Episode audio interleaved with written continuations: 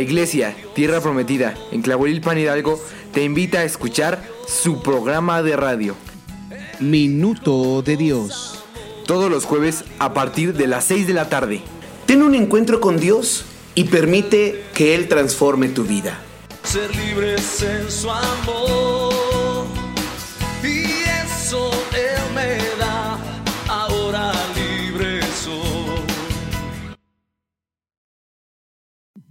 Minuto de Dios.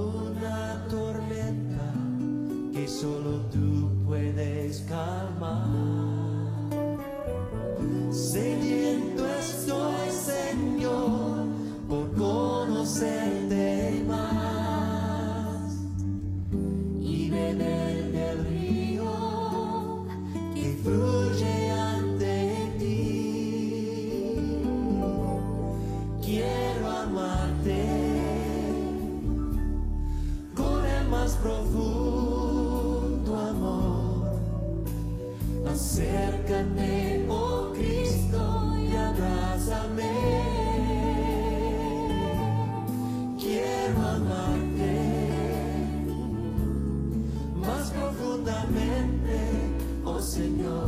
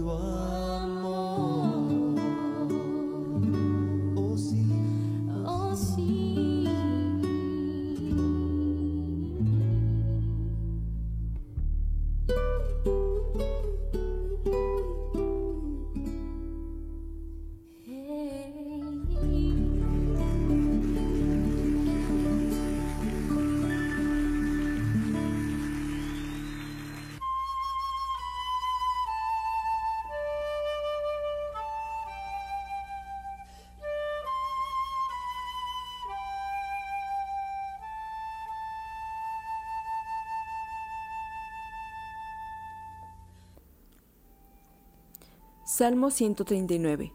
Señor, tú me examinas, tú me conoces, sabes cuando me siento y cuando me levanto. Aún a la distancia me lees el pensamiento. Mis trajines y descansos los conoces, todos mis caminos te son familiares. No me llega aún la palabra a la lengua cuando tú, Señor, ya la sabes toda. Tu protección me envuelve por completo, me cubres con la palma de tu mano. Conocimiento tan maravilloso rebasa mi comprensión, tan sublime es que no puedo entenderlo. ¿A dónde podría alejarme de tu espíritu? ¿A dónde podría huir de tu presencia? Si subiera al cielo, allí estás tú. Si tendiera mi lecho en el fondo del abismo, también estás allí. Si me elevara sobre las alas del alba, o me estableciera en los extremos del mar, aun allí tu mano me guiaría, me sostendría tu mano derecha. Si dijere que me oculten las tinieblas, que la luz se haga noche en torno mío, ni las tinieblas serían oscuras para ti, y aun la noche sería clara como el día. Lo mismo son las tinieblas que la luz. Tú creaste mis entrañas, me formaste en el vientre de mi madre. Te alabo porque soy una creación admirable. Tus obras son maravillosas, y esto lo sé muy bien. Mis huesos no te fueron desconocidos, cuando en lo más recóndito era yo formado, cuando en lo más profundo de la tierra era yo entretejido. Tus ojos vieron mi cuerpo en gestación.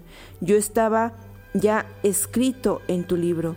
Todos mis días se estaban diseñando, aunque no existía uno solo de ellos. Cuán preciosos me son, Dios, tus pensamientos, cuán inmenso es la suma de ellos. Si me propusiera contarlos, sumarían más que los granos de arena. Y si terminara de hacerlo, aún estaría a tu lado. Examíname, oh Dios, y sondea mi corazón. Ponme a prueba y sondea mis pensamientos.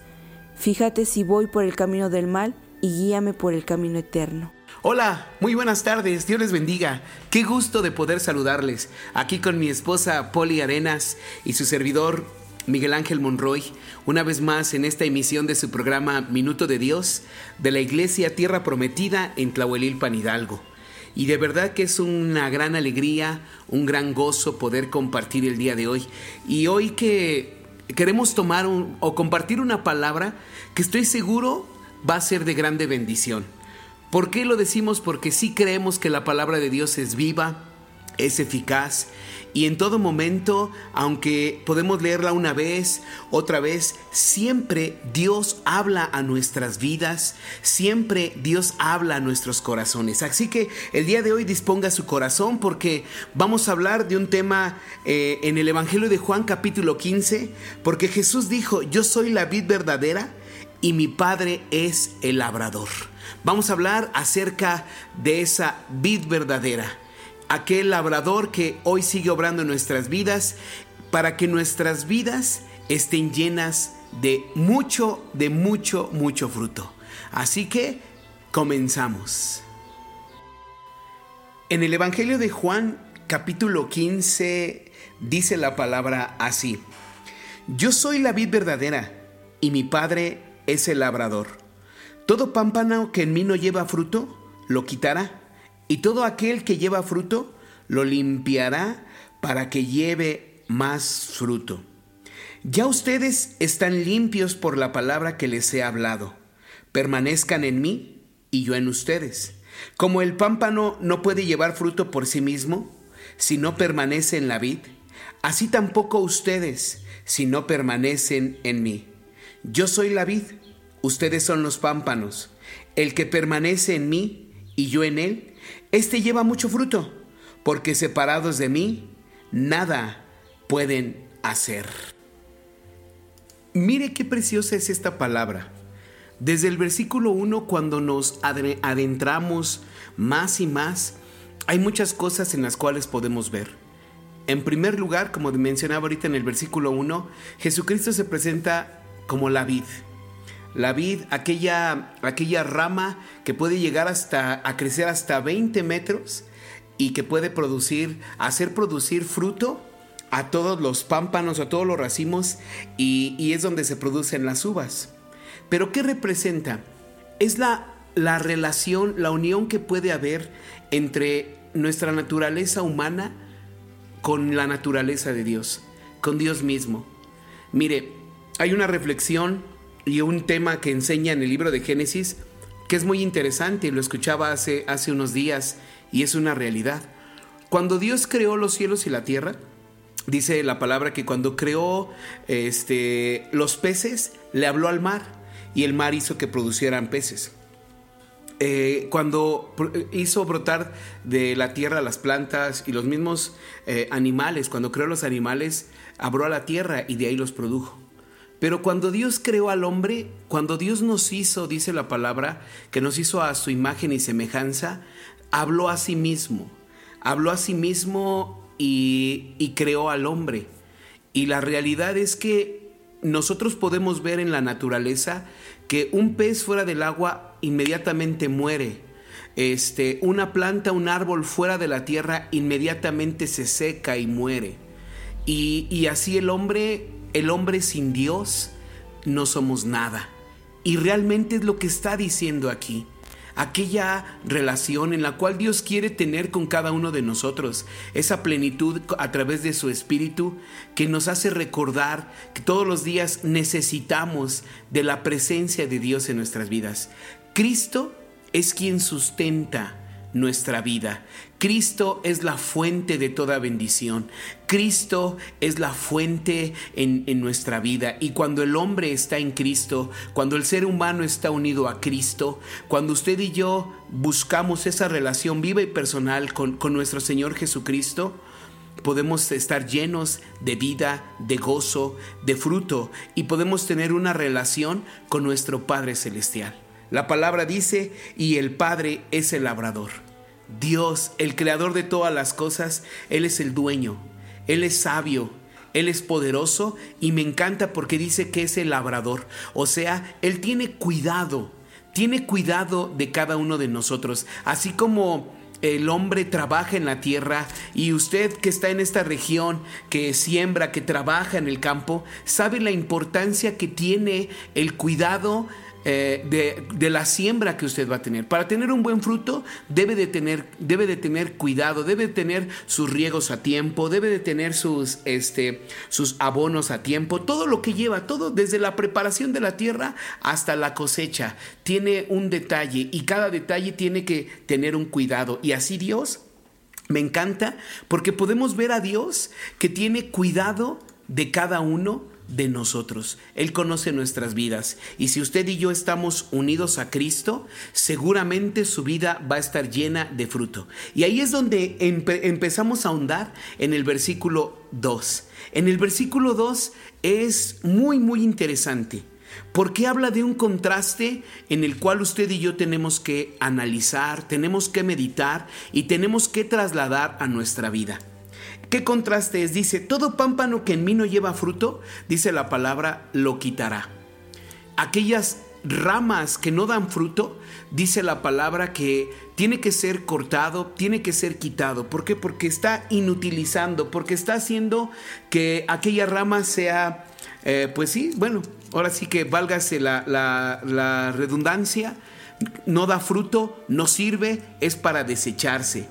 Y el otro contraste es, y todo aquel que lleva fruto, dice la palabra, lo limpiará para que lleve más fruto. Y mire, al ahondar en estos versículos, híjole, hay mucho que, que aplicar a nuestra vida. Y la primera pregunta que quiero hacerle a usted es, ¿qué fruto es el que Dios quiere y espera en nuestra vida? ¿Qué son los frutos que Dios quiere que usted y yo hoy tengamos?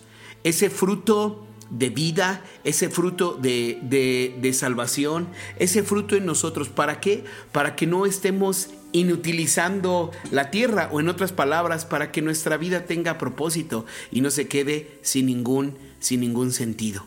Es importante. Así que mire, como primer punto vamos a hablar de el fruto que Dios espera en nuestras vidas. Si nosotros nos vamos al Evangelio de, de Mateo, eh, cuando Juan el Bautista se acercaron con él para que para ser bautizados los fariseos, el pueblo muchos cuando Juan vino a preparar el camino, dijo algo muy interesante. Él, citándoles las escrituras, en el versículo 8 de Mateo capítulo 3 dice así, hagan pues frutos dignos de arrepentimiento. El primer fruto en nuestra vida que Dios espera son frutos de arrepentimiento. Cuando Dios viene a nuestro corazón, cuando el Espíritu Santo comienza a tocar nuestra vida, cuando usted le dice sí al Señor, mire, lo que va a producir el Espíritu de Dios en nosotros va a ser una convicción en nuestros pecados. Y a estos fariseos se acercaban sin frutos de arrepentimiento, querían acercarse a Dios pero sin un cambio. Y arrepentimiento es es cambio. Arrepentimiento es dejar atrás nuestra vida pasada.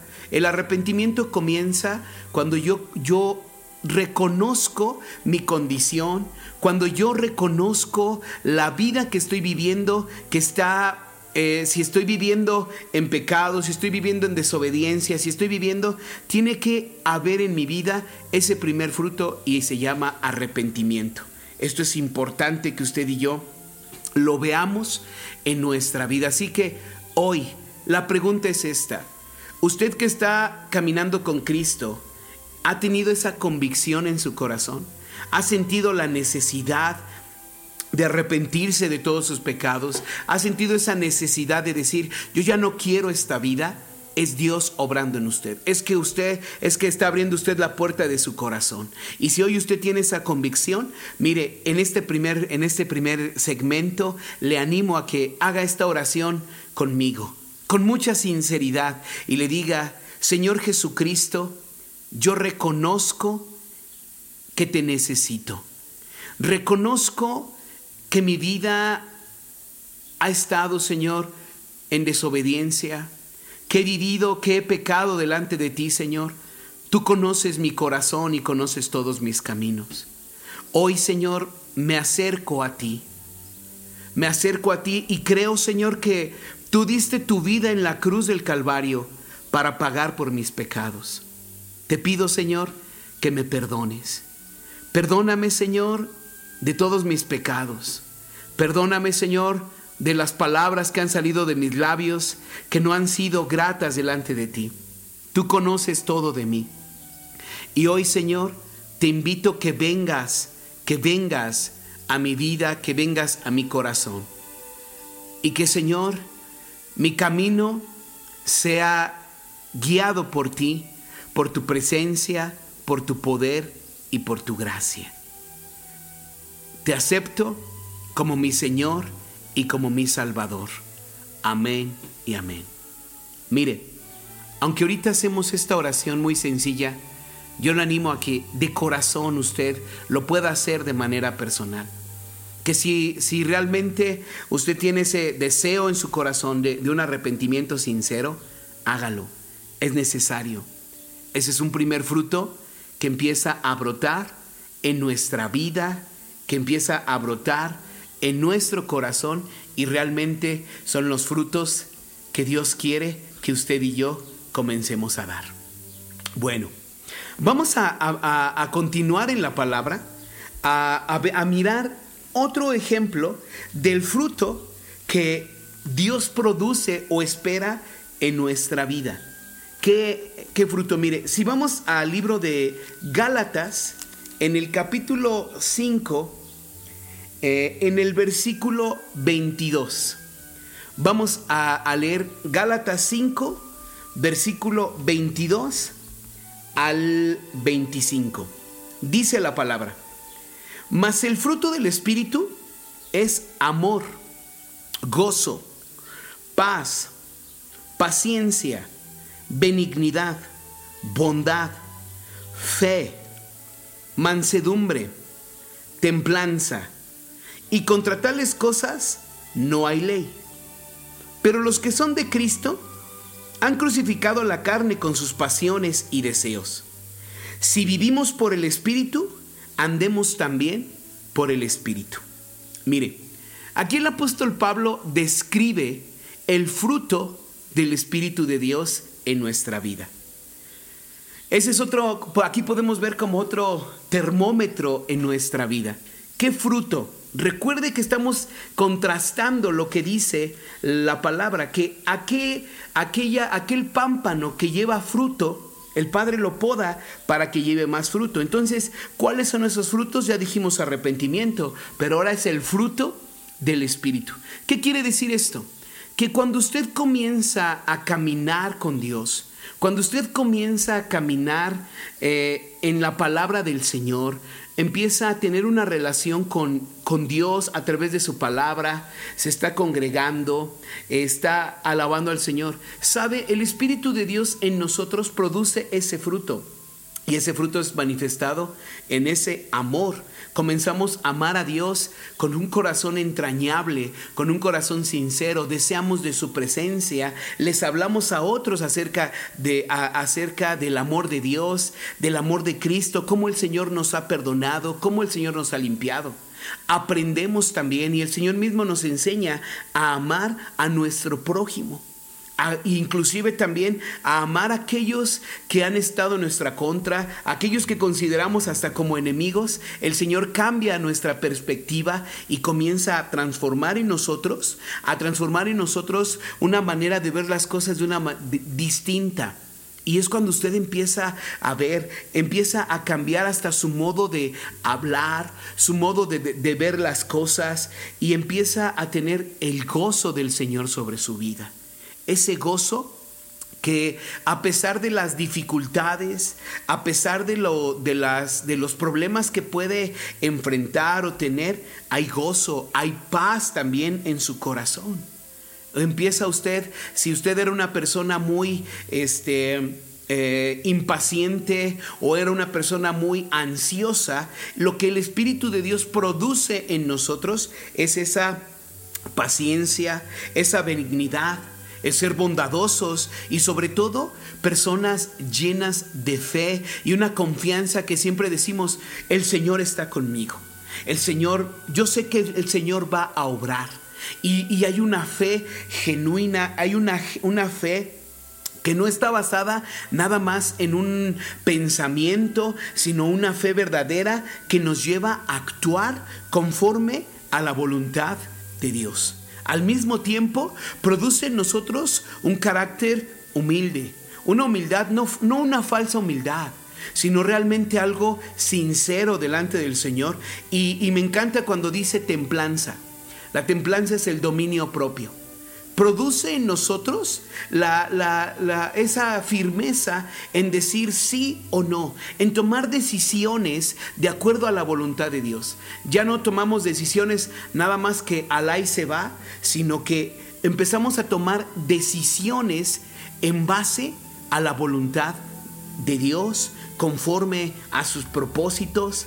Y dice la palabra que contra tales cosas no hay ley. En otras palabras, Dios quiere que nuestra vida esté llena de todos estos frutos.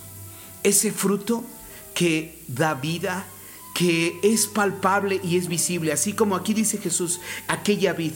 ¿A quién no le gustan eh, aquellas uvas que están en, el racimo y que están jugosas, que están dulces? ¿Cuántas uvas usted se come? Pues así el fruto en nuestra vida, así el Espíritu de Dios es algo que se anhela, es algo que las demás personas lo pueden mirar y dicen, yo quiero de eso que tú tienes. Y eso es lo que realmente el Señor quiere producir en nosotros, ese fruto de gozo, ese fruto de amor, de paz, paciencia, que es el fruto del Espíritu de Dios en nuestras vidas. Así que mire, en este primer segmento quiero animarle a que usted analice su vida y que piense usted mismo, bueno, a ver, yo estoy creyendo en Dios o no estoy creyendo, ¿cómo está su vida? Pero pregúntese a sí mismo, ¿qué frutos hay hoy en su vida? Y si no hay fruto, quiero decirle que el Señor quiere hacer que en su vida haya fruto. Vamos a una pausa y enseguida regresamos con este su programa Minuto de Dios de la Iglesia Tierra Prometida en Tlahuelilpan, Hidalgo.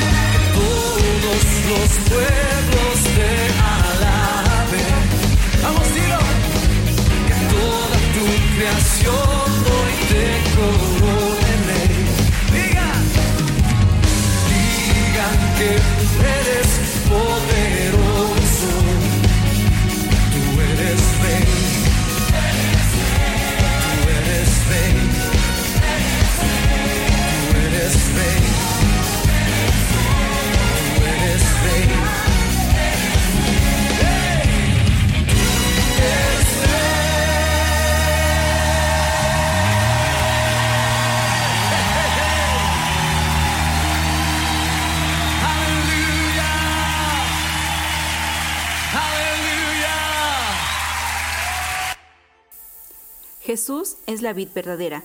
En este capítulo del Evangelio de Juan, que estamos viendo el capítulo 15, vemos una palabra que resalta entre todas las demás y que se repite nueve, nueve veces, que es permanecer. ¿Y en qué vamos a permanecer? Aquí eh, el evangelista nos habla de, de permanecer Primero en Él. ¿En quién? En Jesús, en Jesucristo. Permanecer también dice en su amor. Permanezcan en mi amor. También permanezcan en mis mandamientos. Permanecer en los mandamientos de nuestro Señor. También dice permanezcan en mis palabras, en las palabras. Todo esto siempre va a traer para nosotros gran bendición. Y dice también que si permanecemos en Él, él también va a permanecer en nosotros. Entonces, eso es algo realmente verdadero porque hasta el día de hoy lo estamos viendo cumplido en nuestras vidas. Jesucristo ha dicho, si ustedes permanecen en mí, yo voy a estar con ustedes cada uno de los días de su vida. Tomemos en cuenta que en este capítulo hay una palabra bien preciosa que Él dice, Él nos eligió, Él eligió a usted, Él me eligió a mí para que llevemos fruto y ese fruto permanezca para todos los días de nuestra vida. Y también ah, dice otra palabra, para que no seamos echados fuera. ¿Qué importancia tiene el llevar fruto?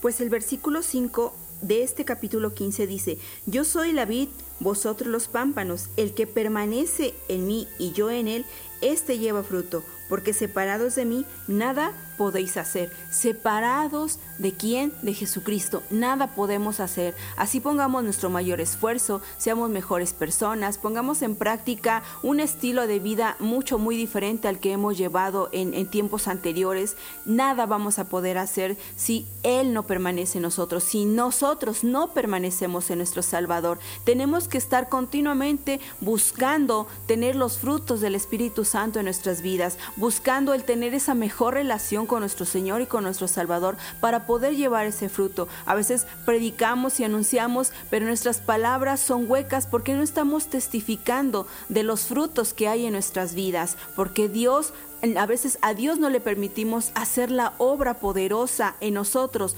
simplemente porque no permitimos que Jesucristo permanezca en nosotros.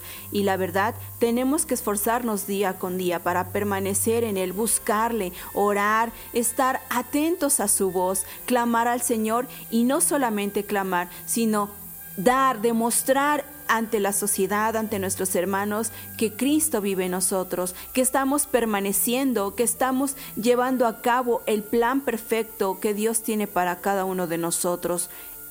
Anímese en su corazón. Si usted ha fallado en el Señor, si usted ha fallado, si usted ha fallado al Señor, anímese, levántese y diga, Señor, yo aquí estoy, quiero permanecer haciendo tu voluntad.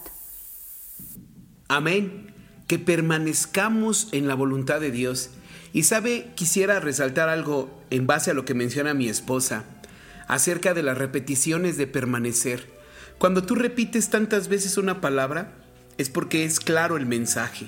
El mensaje que el Señor quiere dejarnos, que usted y yo lo tengamos presente, que no lo olvidemos, que caminemos siempre en su voluntad, en su propósito, para que haya fruto. Entonces, vamos a continuar acerca cuáles son esos frutos en nuestra vida al permanecer el Señor. Ya dijimos frutos de arrepentimiento. Ahora también mencionamos los frutos del Espíritu. Pero regresando al capítulo, este, capítulo 15, de, en el versículo 2, dice, todo pámpano que en mí no lleva fruto, eh, dice, lo quitará.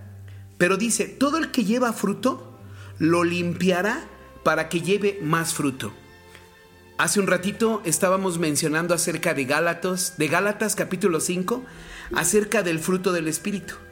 Y es interesante ver cómo dice la palabra que cuando hay fruto en nuestra vida, eh, nuestra vida tiene que ser podada, tiene que ser limpiada, tiene que ser renovada. ¿Por qué? Porque siempre hay una lucha en nuestro caminar, en nuestro vivir, una lucha continua con nuestra humanidad, con nuestra naturaleza pecaminosa o lo que la Biblia describe con nuestra carne. Ahí mismo en Gálatas, en el capítulo 5, que estamos también citando en este pasaje acerca del de, el fruto de nuestra vida, podemos ver a cuáles son esas ramas secas, cuáles pueden ser aquellas condiciones en nuestra vida que no permite que en nosotros haya ese fruto. Dice en el versículo 19, manifiestas son las obras de la carne, que son adulterio, fornicación, inmundicia, lascivia, idolatría, hechicerías, enemistades, pleitos, celos, iras, contiendas, disensiones, herejías, envidias, homicidios, borracheras, orgías, y dice la palabra, y cosas semejantes a estas, acerca de las cuales los amonesto, como ya se los he dicho antes, que los que practican tales cosas no heredarán el reino de Dios. Entonces, mire, aquí en lista, así como leímos el fruto del Espíritu, en lista también la condición de nuestra naturaleza pecaminosa, nuestra carne, que siempre se opone. Y cuando el Señor dice que el Padre lo limpiará, esas son las ramas secas, esas son las, las partes en nuestra vida en la cual el Señor va a podar en nuestra vida. Es necesario que usted y yo rindamos nuestro corazón, permanezcamos en el Señor. ¿Por qué? Porque en su presencia podemos conocer nuestra condición. Conocemos cuál es esa condición que aún en nuestra vida nos está impidiendo que demos ese fruto. Y tenemos que permitir que el Padre, que es el labrador, que en su palabra, que su presencia purifique, corte toda, toda, toda aquellas ramaje, todos aquellos pedazos en nuestra vida secos para que haya más fruto. Eso debe de alentar nuestras vidas y nuestros corazones para no sentir que no tenemos una vida perfecta, porque una vida en perfección no la tenemos, pero sí estamos en un proceso en el cual el Señor poda nuestras vidas para que nosotros podamos vivir dentro de su voluntad. Por eso es de suma importancia que, que entendamos nosotros y que veamos qué es el fruto que Dios espera que usted y yo demos en nuestra vida. En el libro de Hebreos, en el capítulo 12, mire, dice así la palabra. Al presente ninguna disciplina parece ser causa de gozo, sino de tristeza. Sin embargo, a los que han sido ejercitados por medio de ella, les da después fruto apacible de justicia. Cuando ponemos atención a eso, entendemos que Dios utiliza a veces las dificultades o las situaciones que podemos enfrentar para traer disciplina a nuestras vidas. Qué bueno es cuando la Biblia dice que como como un padre disciplina a sus hijos, también Dios corrige nuestras vidas. Y eso es ahorita en lo que mencionamos acerca de esa poda en nuestra vida. Pero me gusta lo que dice, que produce en nosotros un fruto apacible. O sea que las dificultades, y véalo eso, si usted ha sido una persona que ha pasado por diferentes situaciones, por quebrantos, por eh, aquellas cosas que nos hacen más sensibles, dígame usted sí o no le hace de un carácter distinto, le hace tener más paciencia, le hace, si usted ha vivido por situaciones de enfermedad y, y ha pasado en ese tiempo clamando al Señor, ha habido un momento donde su corazón empieza a ser transformado y empieza a usted también a sentir compasión por otras personas que están enfermas, que están en necesidad. Dios utiliza eso, pero ¿sabe qué es el fruto que debe de haber en nosotros, además de ese, de ese fruto apacible. En Hebreos capítulo 13 dice la palabra, por tanto, ofrezcamos continuamente mediante él sacrificio de alabanza a Dios, es decir, el fruto de labios que confiesa su nombre el fruto de labios, sacrificio de alabanza. A veces pensamos que la alabanza es solamente cuando tocamos con un instrumento, cuando vamos a la iglesia y cantamos ah, alabanzas que exaltan a Dios. No, la alabanza genuina y una persona que verdaderamente adora y exalta al Señor es en su estilo de vida, en su vivir. Que a pesar de las pruebas, que a pesar de las dificultades, eh, lejos de quejarse, lejos de maldecir o lejos de decir, ¿por qué Dios no me escucha? Quizás Dios no está conmigo, quizás Dios ya me olvidó, quizás Dios ya me dejó. Lejos de pensar de esa manera, comenzamos a darle alabanza. Señor, gracias por esta dificultad, porque sé que en medio de esto voy a ver tu gloria. Sé que, Señor, en medio de la situación que estoy pasando, voy a ver tu bendición, voy a ver tu mano. Señor, tú siempre has sido bueno. Y, y, siempre en nuestra vida, en nuestro corazón, comienza a brotar esa alabanza, esa gratitud a Dios. Ese es el fruto también que, que espera Dios de cada uno de nosotros. Antes, cuando no conocíamos del Señor, solamente salía queja, salía maldiciones, salían tantas cosas y le echábamos la culpa a todo mundo de que estábamos tan mal por, por X o por Y situación y hasta el gobierno terminábamos culpando, es que estamos bien mal por causa del gobierno y nos está pasando esto por esto y culpamos a medio mundo y no miramos cuál es nuestra condición. En otras palabras, en lugar de que brotara de nosotros alabanza, salía quejabanza, pura queja tras queja tras queja tras queja. Y si usted se está quejando, no, es una, no está dando ese fruto.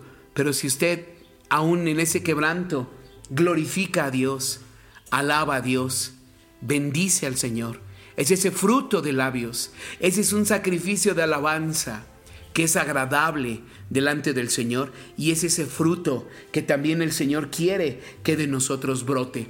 fruto de nuestros labios, ese fruto que alaba y glorifica a Dios en nuestras vidas.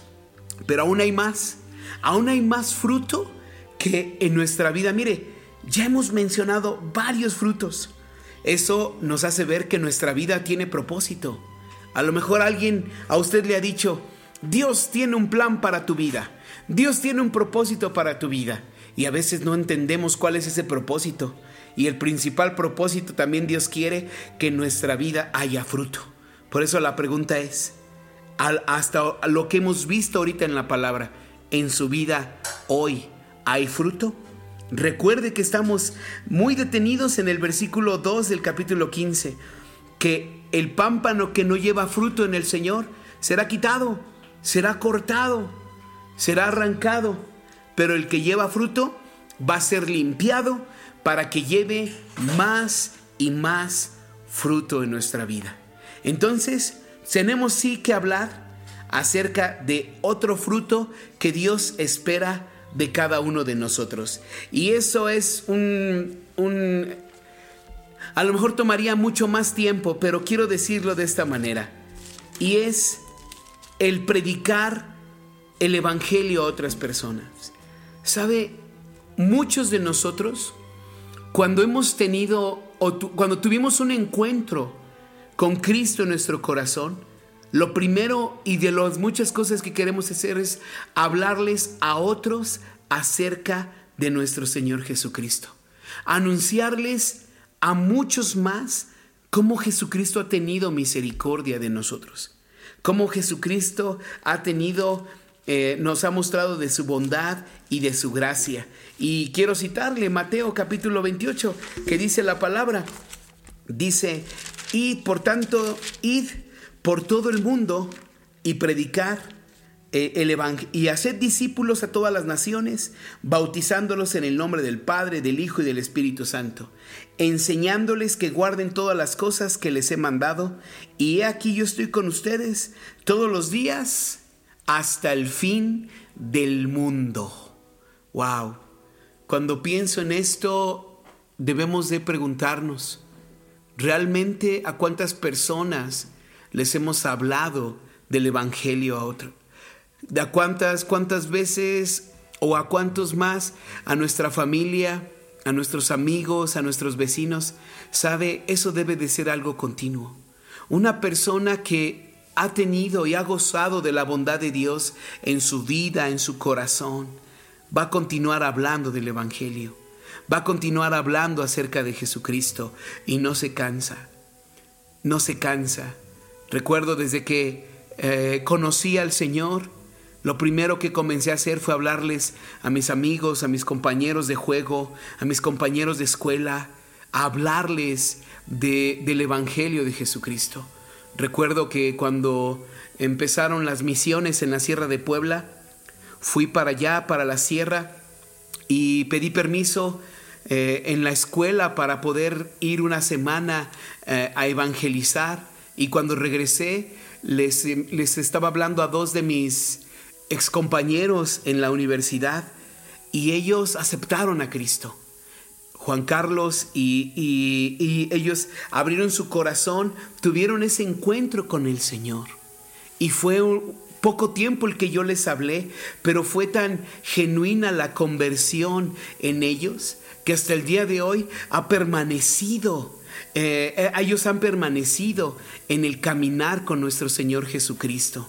Posteriormente, después ya yo ya me fui a la sierra de tiempo completo y hasta la fecha este, he sabido muy poco de ellos, pero sé en el testimonio y que ellos han permanecido el día de hoy en el caminar con Cristo.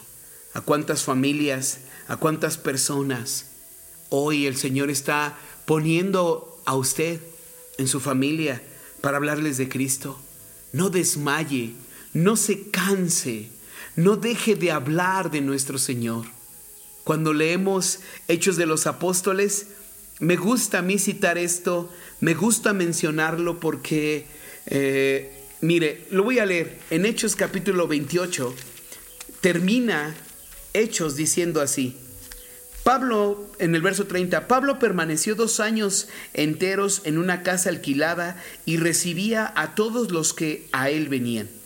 Y mire lo que dice en el verso 31, predicando el reino de Dios, enseñando acerca del Señor Jesucristo, dice la palabra abiertamente y sin impedimento.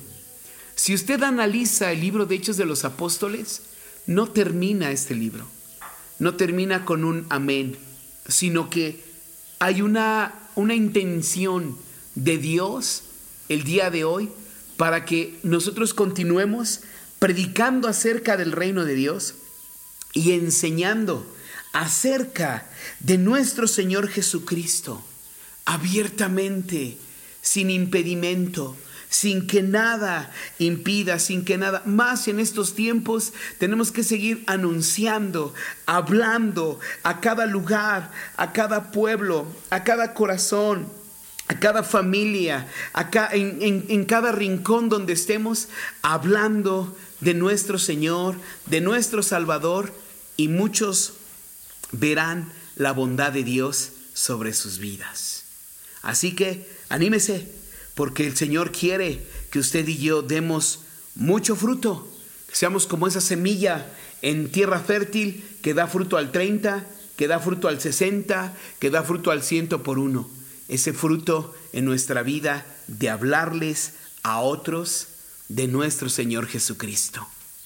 Pues hermanos, vamos a una pausa más y enseguida regresamos.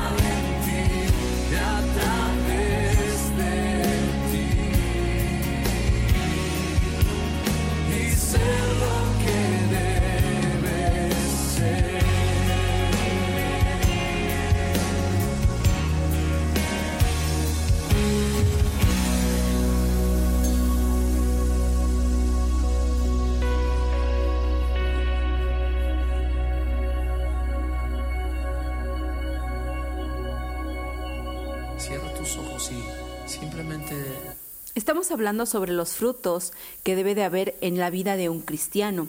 Y uno de ellos, y es mucho, muy importante, se encuentra en el Evangelio de Marcos, capítulo 16, versículo 15.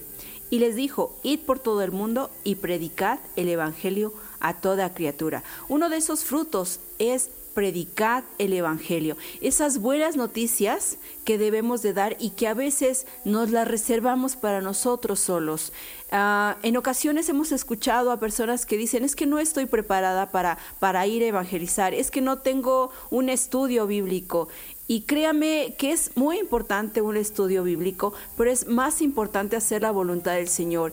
Y es muy sencillo evangelizar, es muy sencillo decir lo que el Señor ha hecho en su vida. Una de las cosas importantes y como eh, herramientas para, para dar una buena noticia es decir lo que el Señor ha hecho por cada uno de nosotros. Si en su vida el Señor ha traído una sanidad milagrosa, asombrosa, eso es lo que tiene que compartir compartir con su vecino y decirle, ¿sabes qué? Te he visto eh, en ocasiones de esta manera. Si usted tiene esa cercanía, probablemente le va a mencionar, te he visto decaído, te he visto enfermo y es el momento exacto para decirle, Dios hizo esto conmigo, Dios me sanó, Dios me levantó de esa tristeza, me sacó de esa soledad en la que yo vivía, Dios hizo este milagro en mí.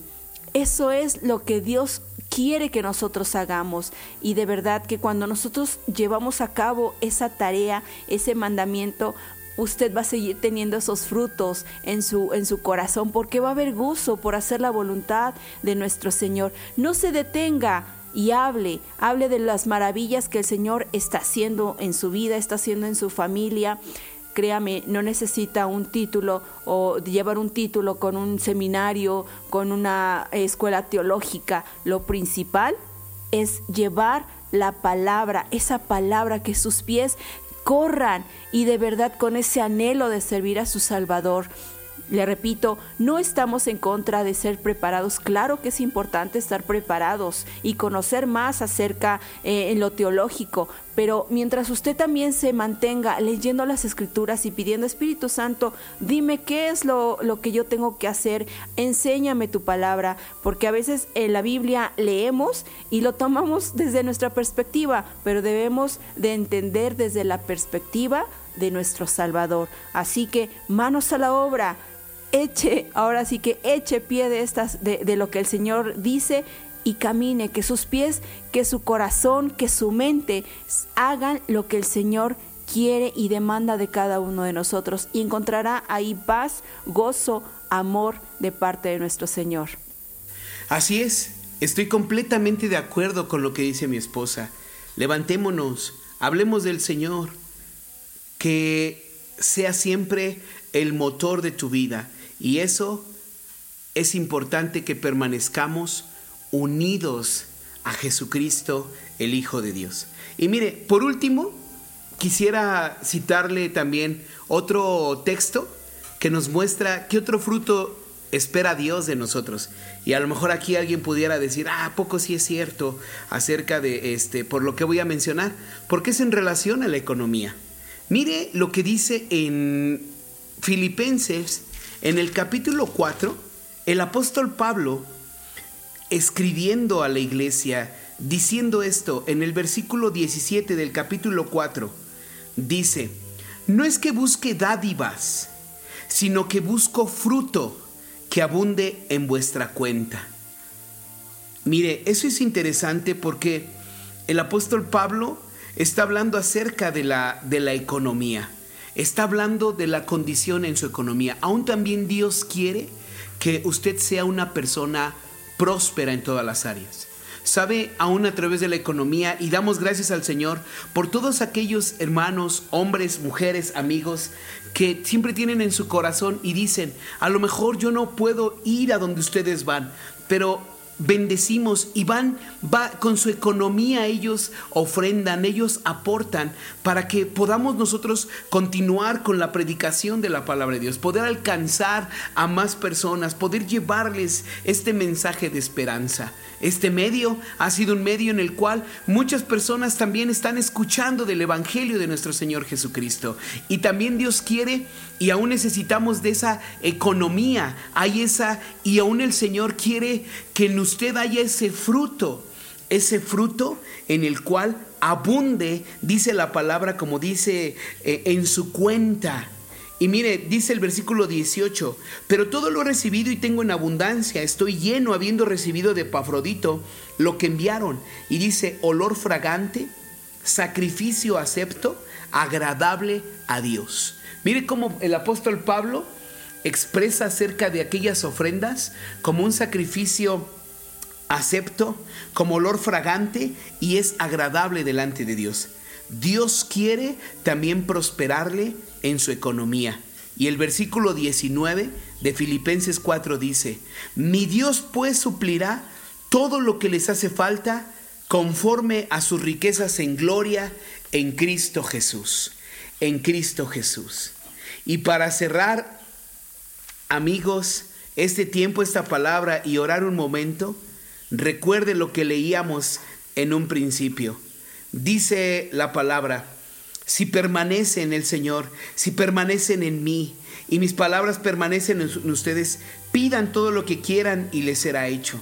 En esto es glorificado mi Padre, en que lleven mucho fruto y sean así mis discípulos. Amado Padre, yo quiero darte gracias en este tiempo por esta palabra. Que cada uno de nosotros, Señor, seamos esas personas que demos fruto. Hoy, Señor, renovamos esa decisión de, de, estar contigo. Ese anhelo por tu presencia, por permanecer en tu palabra, por permanecer en tu amor, por permanecer en tus mandamientos, por permanecer en tu voluntad, Señor. Porque sí sabemos y reconocemos que separados de ti, Señor, nada podemos hacer. Queremos permanecer siempre en ti, Señor. Queremos permanecer en tu palabra, en tu verdad, y que tu gracia fortalezca, Señor. Bendecimos la vida de todos los que hoy, Señor, están escuchando a través de este medio. Les bendecimos y que, Señor, lleven mucho fruto para tu gloria. En el nombre de Jesucristo, amén y amén. Bueno, que Dios les bendiga y hasta la próxima.